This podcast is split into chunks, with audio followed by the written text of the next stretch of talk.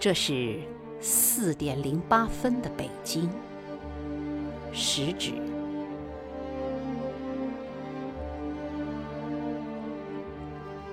这是四点零八分的北京，一片手的海洋翻动。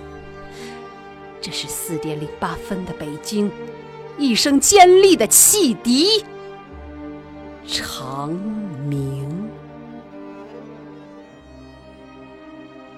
北京车站高大的建筑突然一阵剧烈的抖动，我吃惊的望着窗外。不知发生了什么事情，我的心骤然一阵疼痛，一定是妈妈追扣子的针线穿透了我的心胸。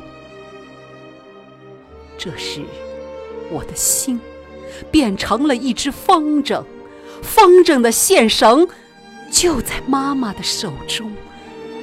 线绳绷得太紧了，就要扯断了。我不得不把头探出车厢的窗棂。直到这时，直到这个时候，我才明白发生了什么事情。一阵阵告别的声浪。就要卷走车站，北京在我的脚下已经缓缓的移动。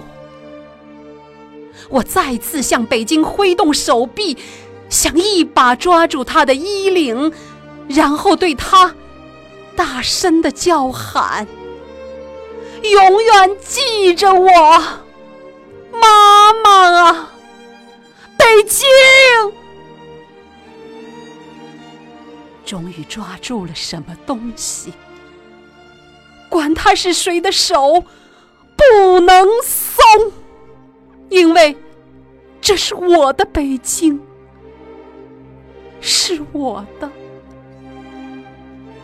最后的北京。